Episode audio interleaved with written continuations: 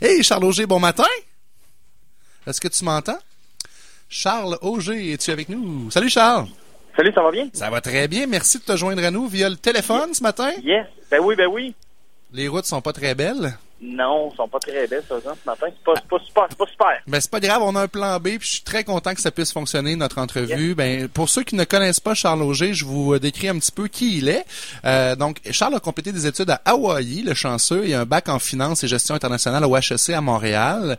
Euh, donc, il a débuté sa carrière dans le domaine de la finance. Euh, il a déjà fait, en fait, il a déjà été à la tête de plusieurs entreprises, même depuis l'âge de 18 ans. Puis, à 24 ans, il a fait le grand saut dans le monde des grands, pourrait dire, en acquérant le IMAX des Galeries de la Capitale, qui était à ce moment-là, faut le rappeler, hein, sous la loi de la protection de la faillite en 2004. Donc à 24 ans, on va en reparler. C'est vraiment, vraiment quelque chose de spécial, ça, d'accomplir ça à 24 ans. Et rapidement, Charles et son équipe, ben, ils redressent la situation, puis le IMAX devient un joueur majeur dans l'industrie du cinéma dans la grande région de Québec. En 2008, quatre ans plus tard, le IMAX des Galeries de la Capitale est l'écran de cinéma le plus performant au Canada, et le nom de IMAX est sur toutes les lèvres lorsqu'il est question de divertissement. Incroyable. C'est en 2013 que Charles s'est associé à Dominic Brown dans la grande aventure des chocolats favoris que toute la planète connaît. En fait, on le souhaite, ça va venir bientôt, mais présentement, tous les gens de Québec et du Québec sont en train de découvrir. Bien établi depuis 35 ans à Lévis, d'où Charles est originaire, les chocolats favoris ont déjà entamé leur conquête du Québec et visent maintenant la planète entière. Wow, Charles, vraiment tripant comme parcours. Bienvenue dans l'émission. Yes, ça va bien. Ben oui, ça va ben, super bien. Moi, j'ai une première question. Pourquoi des études à Hawaï? Et ben, regardez dehors, là, vous allez avoir la réponse. non, ben écoute, je voulais, je voulais apprendre l'anglais euh, parce qu'écoute, euh, je savais pas trop. Tu sais, quand j'étais jeune, je, je ces je donne beaucoup de conférences avec les jeunes, puis euh, ce que je remarque beaucoup, c'est qu'il y en a tellement qui ont eu la même difficulté que moi, c'est-à-dire que il y a des domaines où c'est facile de savoir comment Tu veux devenir policier, puis entendez-moi bien, c'est très difficile de devenir policier, mais va sur Google, tape comment devenir policier. Tu vas savoir faut que tu fasses ton cégep là, tu fasses ta technique policière, tu fasses Nicolet, tout ça. Tu veux devenir chirurgien cardiaque à la limite. Tape là, tu vas voir, le parcours est très, très, très facile. Mais il y a d'autres métiers, comme animateur radio, par exemple. Qu'est-ce que tu fais pour devenir animateur radio? Tu vas-tu faire ton cours à Jonquière, tu fais ton cours en radio, tu fais-tu ton bac en communication, c'est nécessaire à l'université, c'est pas nécessaire. Tu veux devenir politicien, tu veux devenir homme d'affaires? Euh, c'est quoi le chemin à prendre, puis tout ça? Fait que moi, je savais que je voulais devenir homme d'affaires. J'avais aucune idée du chemin à prendre. Puis ce que je savais, c'est qu'il fallait parler anglais. Fait que, écoute, je me suis dit, garde, faut que j'apprenne mon anglais euh, à quelque part avant d'accéder au, euh, pas aux études universitaires et tout ça. Et tu as choisi la pire place pour le faire. Exactement ça. tu ris, mais ça forge la discipline. Écoute, d'aller à l'école à Hawaii, là, c'est difficile. Parce qu'il faut que tu sois discipliné, puis ça te tente pas tout le temps de te mettre les nez dans tes légumes. Mais déjà, tu avais cette drive-là, cette fougue-là, cette passion-là de vouloir euh, accomplir tes rêves. Donc, à 24 ans, l'opportunité se présente au niveau du IMAX. Mais comment tu fais à 24 ans pour convaincre cette société-là, qui est quand même assez grosse, que tu es, la bonne personne, dans le fond? Écoute, c'est un long processus. À la base, à la base, c'est, moi, je me cherchais un projet. Euh, je suis sorti de l'école, je travaillais en finance. Euh, j'étais malheureu pour mourir parce que je voulais un projet d'affaires puis tout ça ben toute la planète autour de moi elle savait que, je me cherchais un projet puis tout ça. Fait qu'encore là, il y a bien des gens qui rêvent de partir en affaires, mais personne ne le sait. Fait que tu comprends-tu que personne va les appeler pour leur proposer un projet qu'ils ont entendu parler ou n'importe quoi, vu que personne ne le sait. Fait que moi, tout le monde le savait autour de moi, que ce soit mes parents, mes oncles, mes tantes, mes cousins, mes cousines, euh, les comptables à ma mère, à gauche puis à droite. Euh, tout le monde le savait. Puis à un moment donné, j'ai reçu un coup de téléphone me disant qu'écoute, le IMAX est en faillite. Euh, puis moi, drôle d'hasard, j'ai toujours trippé sur le cinéma, j'ai toujours aimé le cinéma quand j'étais jeune, j'ai toujours eu, aimé les studios hollywoodiens, tout ça, tout le mythe autour de tout ça. Fait qu'écoute, je fais tabarnouche, euh, OK, euh, fait que là, écoute, j'ai été euh, voir là-bas une rencontre, deux rencontres avec le directeur général qui était Jack Roy à l'époque, qui avait été un animateur bien connu de radio des années 80, puis tout ça. Fait que je rencontre Jack, au début, ils me prennent pas trop au sérieux, je leur dis, écoute, que j'ai un intérêt, je veux regarder tout ça. puis écoute, le sérieux a pris euh, peut-être quatre jours après quand j'ai décidé de lâcher ma job pour aller me concentrer sur le sur le dossier du IMAX. Euh, c'est-à-dire d'aller là-bas dans les bureaux, vraiment fouiller. Fait qu'écoute, parle aux actionnaires euh, actuels, parle aux syndics de faillite, parce qu'évidemment, il y a un syndic de faillite, me donne l'autorisation d'aller d'aller fouiller dans les bureaux puis tout ça, d'aller avoir accès à tous les chiffres, tous les rapports financiers. Fait qu'écoute, je passe là, je dirais deux, trois mois à, vraiment tout tout épluché euh, détail par détail. Évidemment, à ce moment-là, mon, bac en finance m'a énormément servi euh, parce que je savais qu'est-ce que je lisais, puis je veux pas mon travail avant euh, en finance dans le domaine bancaire m'aidait aussi beaucoup. Fait qu'écoute, pour arriver à, un compte rendu de dire, ben écoute, pour partir l'entreprise, ça prend tant de dollars, voilà le plan d'affaires, voilà ce que je ferais, puis maintenant, où je le prends l'argent. Donc, en, ayant pu t'asseoir dans les locaux pendant cette période-là, tu as été en mesure vraiment euh, d'analyser les chiffres puis d'arriver avec ton plan de match, tes recommandations, dans le fond. Ben, c'est exactement ça, oui. Une recommandation autant, euh, autant en termes de chiffres, autant en termes de, de, de, de, pas, de pas de philosophie, mais autant en termes de vibe de ce que je voulais euh, répandre. autant en même temps, évidemment, je me suis énormément renseigné sur qu'est-ce qui, qu'est-ce qui se passait avec la marque IMAX euh, la marque IMAX, à cette époque-là, euh, IMAX, c'est une compagnie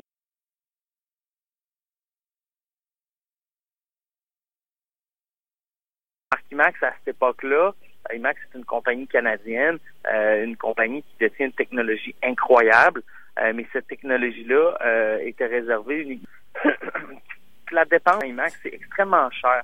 Puis à l'époque, Hollywood, parce qu'Hollywood, on s'entend, qui est uniquement centré, évidemment, l'art, ben, c'est le véhicule. Mais l'objectif, c'est uniquement l'argent. Mes fêtes, c'est pour faire du box-office. Puis en fait, ce qu'on sait des cinémas, je sais pas si c'est la même chose chez IMAX, mais on, on sait que les profits viennent pas nécessairement tout le temps du film, plus que de toute la, vente des concessions. Tout, à fait.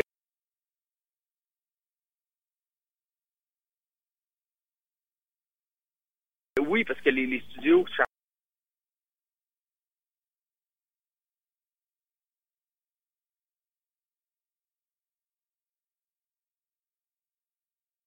tellement cher au cinéma.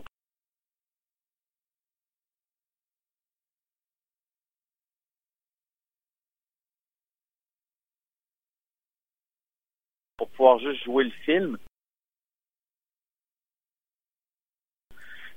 Que sans, les concessions, c'est impossible d'arriver. Puis IMAX, à l'époque, on, recule, moi je, suis, moi je suis de Québec, fait que je l'ai vu, vu grandir, le cinéma IMAX. Il n'y avait pas beaucoup de, euh, de films à l'affiche autres que les productions de IMAX, dans le fond.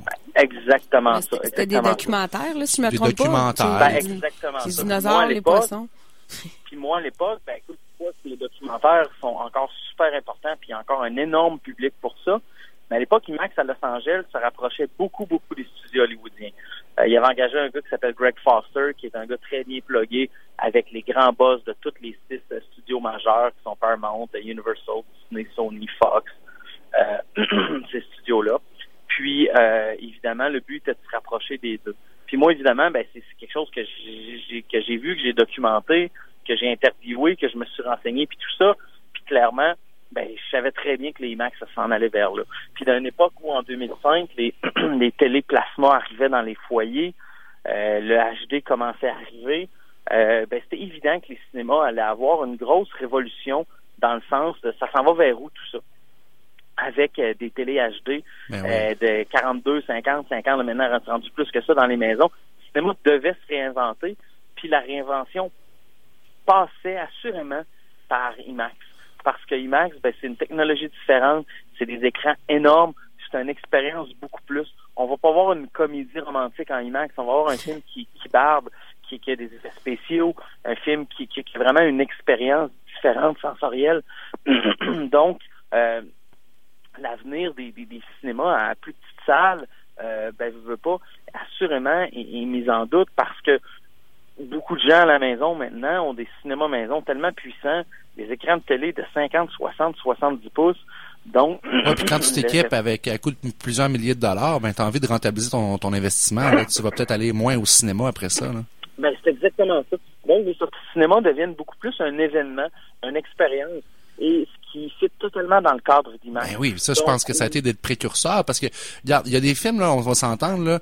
Moi, j'ai vu Avatar chez vous au IMAX. Mm aussi. C'est, hein? c'est, un film que tu veux voir au IMAX, là. Tu sors de là puis t'es comme, waouh, là, c'est extraordinaire vivre ça sur IMAX en 3D en plus, là.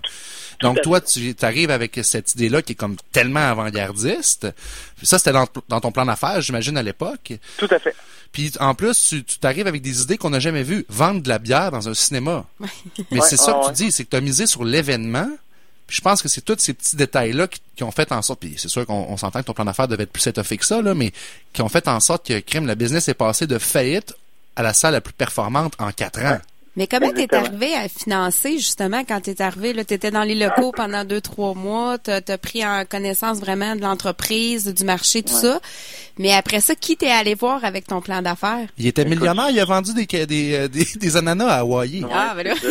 écoute, non, euh, écoute, euh, ben, premièrement, je viens d'une super bonne famille. Écoute, euh, je m'en cache pas, là.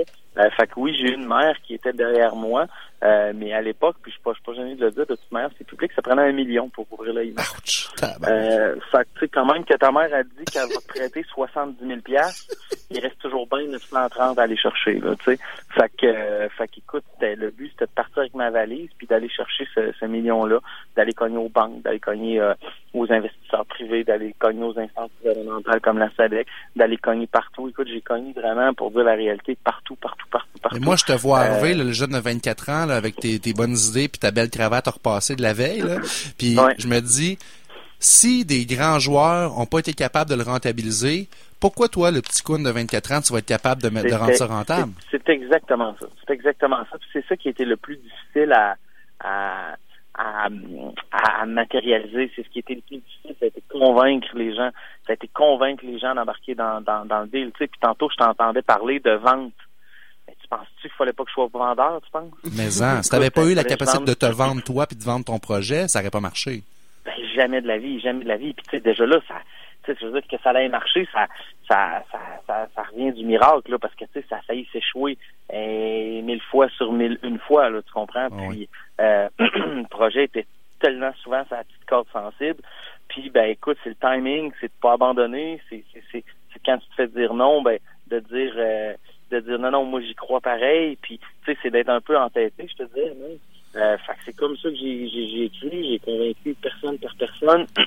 C'est le fun, Charles, chance. parce que tu m'as pas, là, tu viens de dire le mot chance, mais de donner la chance, mais c'est pas la chance qui a fait que ça a marché. C'est ton acharnement puis ton travail. Ben, tout à fait, mais tu sais, t'as raison, puis je veux pas euh, je veux pas être le prophète de euh, tout tombe du ciel, la chance ça arrive, achetez-vous des billets de loto, c'est pas ça. Sauf que dans la vie, la- la- tout le monde a de la chance pareil. Il suffit juste des fois de la voir.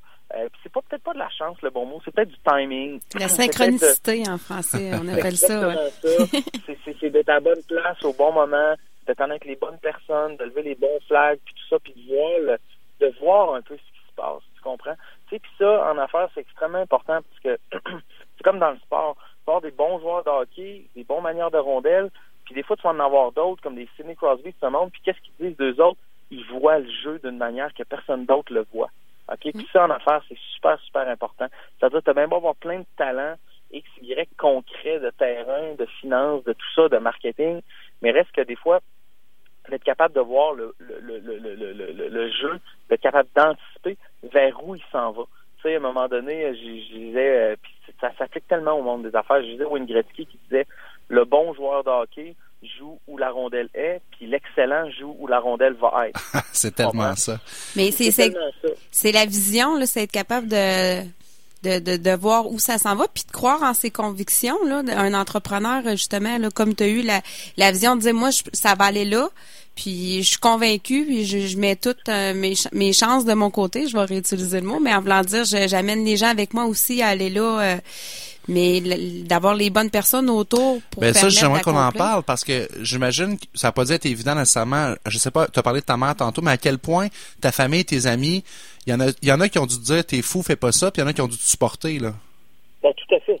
Tout à fait, oui. Puis pour plein de raisons. Tu sais, il y en a qui disent fais pas ça parce que euh, par- par- par- parce qu'ils ont peur pour toi. Il y en a qui disent go vas-y juste parce que c'est le fun. Il y en a qui disent go vas-y parce qu'ils croient. T'entends toutes sortes de, choses euh, saines, malsaines, puis tout ça. Puis d'un autre côté, c'est de faire le tri dans, tout ça parce que ce qui est drôle, c'est que quand tu deviens euh, quand tu deviens d'un projet comme ça, euh, les gens ils portent beaucoup euh, portent beaucoup d'intérêt ou beaucoup d'opinions. Alors que, par exemple, je ne sais pas, moi, ta blonde décide de devenir euh, infirmière, mais tu sais, c'est rare que, que, que les gens vont se prononcer de non, je pense que tu fais une mauvaise affaire ou tu sais, c'est comme ben si t'aimes ça, vas-y, go, c'est parfait, c'est un super métier, euh, c'est super honorable, puis tout ça, tu vas bien gagner ta vie, tu sais. C'est tout ce que les gens vont dire, tu comprends? Les gens n'auront pas peur. les Ben non, parce qu'il n'y a pas de risque. pas en garde contre un risque quelconque, puis tout ça.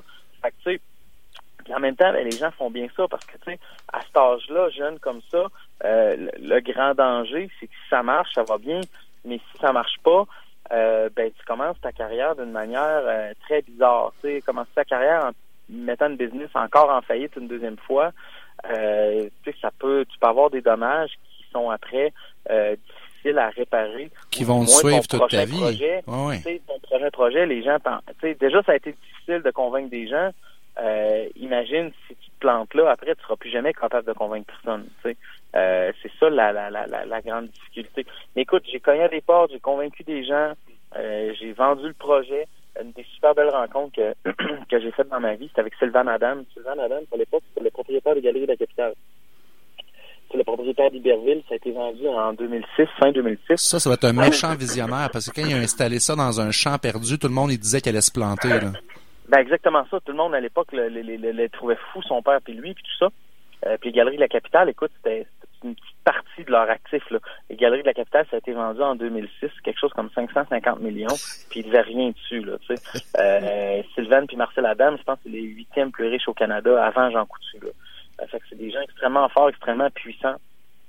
Euh, puis écoute, à un moment donné, du fait que c'était une faillite, euh, ou c'était en proposition, là, c'était sur la loi de la, de la, faillite des créanciers et tout ça, euh, ben, euh, je veux pas, tout le monde a un peu son mot à dire, c'est-à-dire qu'il y a des créanciers, il y a les anciens actionnaires, euh, il y a le syndic qui est là-dedans pour faire le ménage là-dedans, puis ça doit passer en cours, puis il y a, une structure, il y a des règles qui font en sorte que les gens ont des votes pour accepter la proposition ou la refuser. Toi, si par exemple votre station de radio est un créancier parce que vous avez fait de la pub et n'a pas été payée, ben vous avez X nombre de votes en fonction de vos dettes qui sont dues, puis tout ça, puis tout ça. Donc, ta vente, faut que tu fasses à tous ces intervenants-là. Ben oui, parce qu'à quelque part, il faut que tu fasses au syndic puis aux anciens actionnaires, puis à tous ces intervenants-là, pour qu'eux disent ben, parfait, on continue, on accepte l'argent que vous nous proposez, puis on croit encore au projet parce que le projet va continuer. Donc, eux, après, sont libres de continuer à perdre de l'argent ou dire ben non, on y va puis on croit au projet. Fait qu'il faut que tu crois à ces gens-là. Mais encore là, tous ces gens-là, il y a un gars, Sylvain Adams, comme je disais, que lui s'est rendu compte que il y avait plus de poids que n'importe qui d'autre dans, dans l'équation. Tu sais, en, en, en termes de cartes, là, il y avait toutes les cartes dans son jeu. Puis euh, il se rendait compte que même si les fournisseurs X, Y, Z votaient contre la proposition, si lui voulait la faire passer, il avait le pouvoir de le faire. Parce À- qu'il y avait à plus cause de Ben, c'est parce qu'à cause qu'il était le locataire de l'emplacement, là. Donc, il y avait. à cause qu'il y avait le terrain. Nous autres, la bâtisse m'a- m'a- est venue qu'à m'appartenir, mais il y avait le terrain, puis le terrain est régi par un bail amphithéotique qui contrôle l'utilisation du bâtiment, puis le bail est tellement bien fait qu'en cas de faillite, il prend possession du building, puis tout ça. Puis il y avait aussi beaucoup de créances majeures sur les autres. Faire une histoire courte, Sylvain, il m'appelle, puis Charles, écoute, je me rends compte que finalement, la personne qui va trancher, là, c'est moi. C'est pas personne d'autre que moi. C'est pas IMAX, c'est même pas IMAX Corporation qui a tranché. C'est eux autres.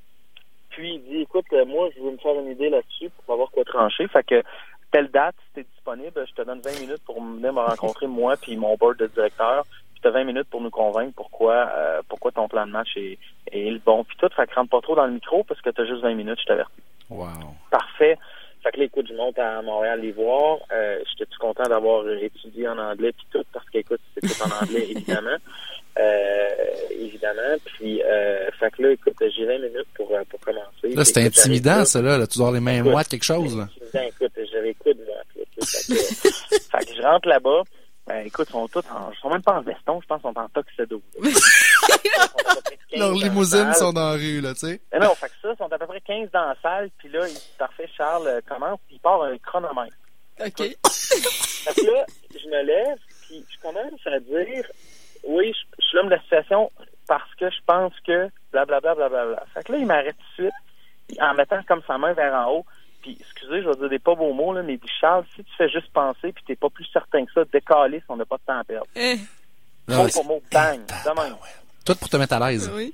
Écoute, là, si je le rentrais en dessous du plancher, là, tu sais, j'avais le goût de pleurer, là, tu sais, écoute, sérieusement, tu sais, tu te fais dire, si tu fais juste penser puis t'es pas plus certain que ça, décalisse, on n'a pas de temps à perdre. Tu sais, ce que je veux dire, oublie ça, là, je vais mourir, tu sais. fait que, euh, tu ris, mais c'est une leçon qu'après, euh, j'ai retenu toute ma vie, c'est-à-dire que de douter, de brainstormer euh, sur, euh, sur, sur, sur, sur des idées marketing, sur des choses, euh, des produits, tout ça, écoute, c'est quelque chose, le doute est, est un atout extraordinaire chez un homme d'affaires. Plus tu doutes, plus tu vas être euh, efficace, plus tu vas remettre des choses en question, tu regardes de différents angles. Mais sur l'essence même de pourquoi tu es là, la mission même de que tu veux donner à l'entreprise, puis tout ça, ça, c'est en doute fait, le reste chez vous. Là, tu c'était pas le temps de douter à cette réunion-là, c'était le temps de leur, leur démontrer ta confiance. je suis convaincu, ben je suis confiant, puis c'est ça de même qu'on fait, puis je suis pas, bon, si on fait ça, je pense que ça risque de marcher, tu comprends? Non, non, c'est, ça va marcher, puis voilà le plan, puis euh, signe en bas, là, tu comprends? Fait que, fait que c'est pas mal ça. Fait que, écoute, évidemment, le sort a fait que ça, ça a très bien été la rencontre. Euh, malgré tout. Euh, puis écoute, après ils m'ont fait attendre une demi-heure dans une salle, puis ils m'ont rappelé, puis ils ont dit garde parfait, on va voter oui à proposition, prépare-toi, euh, ça va marcher, tout ça. Fait que, fait qu'écoute, fait que l'histoire est, est mise au monde comme ça, là. Euh, fait comme ça, à vrai dire.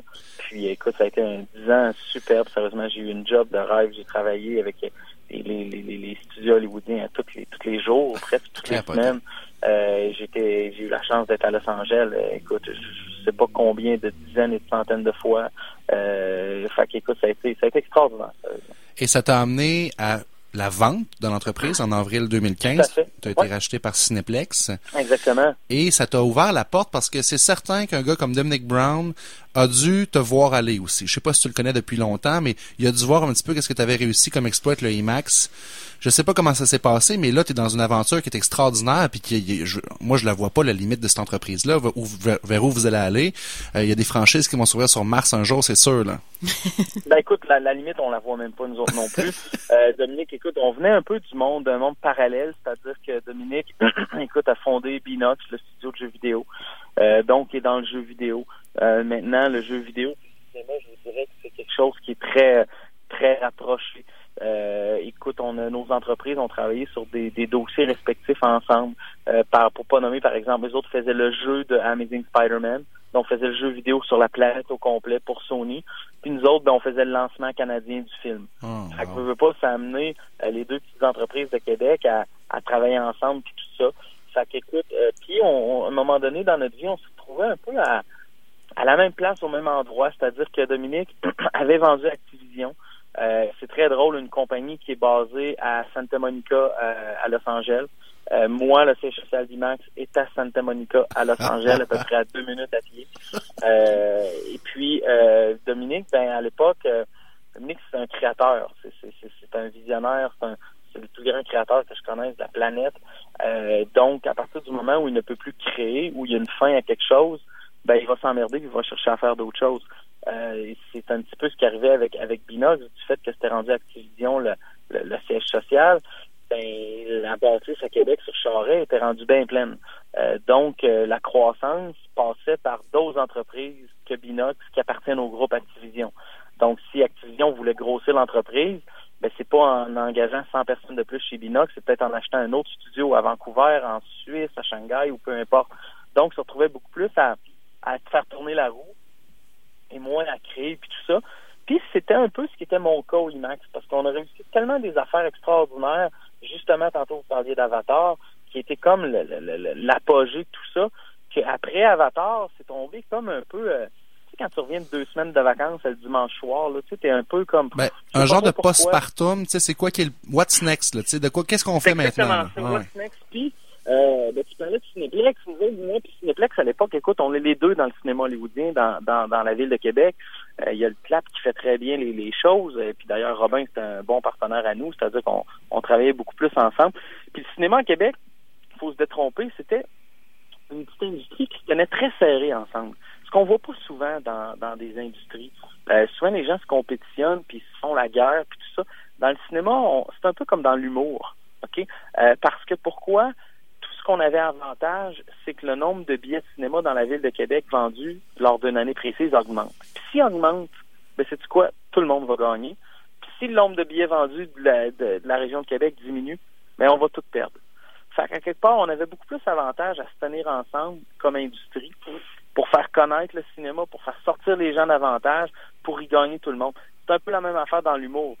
Si tu amènes ta blonde voir Louis-José Hood, tu pas le show, mais tu penses-tu que tu vas vouloir y faire plaisir de l'inviter à aller voir Martin Matt? Non. Si tu vois Louis-José Hood, puis tu aimes ça, puis tu ris, puis tu passes une belle soirée, ben tu vas être beaucoup plus réceptif aux autres humoristes en disant hey, c'était le fun, hein, cette soirée-là, on va t'en voir un autre, puis tout ça. Fait qu'à quelque part, c'est sûr que Louis José, c'est un concurrent de Martin Matt. Ils ont beaucoup plus d'avantages, tout le monde, cette industrie-là, à, travailler ensemble ben que de se battre, tu comprends? Euh, fait que c'était un petit peu le cas dans, dans le cinéma. Fait que ce que ça faisait, c'est que c'est que nous, on travaillait très proche avec eux Cinéplex, mais ils venaient pas trop dans nos plates-bandes, puis on n'allait pas dans les leurs. Fait que moi, ce que ça faisait, c'est que je me retrouvais avec une superbe salle de cinéma qui était la plus performante au Canada, mais une salle qui a juste 400 places. Puis le vendredi soir, quand même que tu sors Avatar 3, là, mais il y a juste 400 places. Puis le lundi matin, 2 février, quand il y a une tempête de neige, il n'y a pas un chat pareil. Fait que moi, la croissance de mon entreprise passait par quoi? Passait par à peu près rien. Parce que j'aurais pas pu dire, OK, je rouvre un autre complexe d'un de Cinéplex. Parce que, tu sais, Cinéplex, c'est un joueur milliardaire. Fait qu'il aurait pu m'écraser du jour au lendemain, tu sais, en cherchant ça. Fait que c'était pas logique de faire ça. Fait que j'étais pris un peu avec, bon, ben, ça fait huit ans, euh, pas j'ai fait le tour, mais je suis dû pour apprendre plus, pour créer plus, puis tout ça.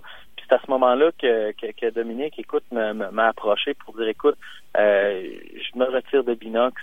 Euh, viens, euh, j'ai vendu depuis cinq ans, mais je gardais la direction. Mais là, je me retire. Je viens d'acheter Chocolat Favori, ça fait quelques mois. Euh, je veux en faire, euh, je veux en faire une entreprise mondiale.